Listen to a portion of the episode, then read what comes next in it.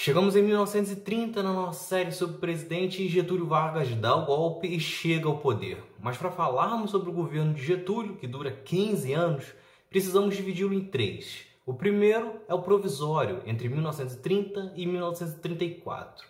Depois, o governo constitucional, que durou de 1934 a 1937. E por fim, o governo ditatorial de 1937 a 1945. Em cada vídeo vou explicar o porquê desses nomes, mas vamos começar agora pelo governo provisório. É Pilatos lá na Bíblia quem nos diz, e também faleceu por ter pescoço o infeliz autor da guilhotina de Paris.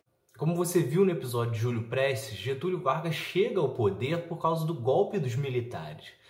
Só que isso ia ser provisório até a criação de uma nova Constituição na qual seriam convocadas novas eleições. Só que Getúlio Vargas tomou gosto pelo poder e foi adiando isso o máximo que pôde.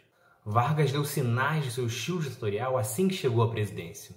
Ele fechou o Congresso, acabou com o legislativo em todas as esferas e centralizou o poder em suas mãos. Além disso, ele se cercou de militares em todas as partes para que isso desmobilizasse qualquer tipo de revolta contra o seu governo. Para completar, ele ainda reprimiu de forma firme e violenta a Revolução Constitucionalista que explodiu em São Paulo e exigia a criação da Assembleia Constituinte para, enfim, ser criada a nova Constituição e ter novas eleições, como era prometido. Só que, por outro lado, foi neste período que Getúlio Vargas trouxe as maiores conquistas trabalhistas para o Brasil. Ele criou o Ministério do Trabalho, a Carteira de Trabalho e um grupo que buscava atender boa parte das demandas dos grevistas daquela época.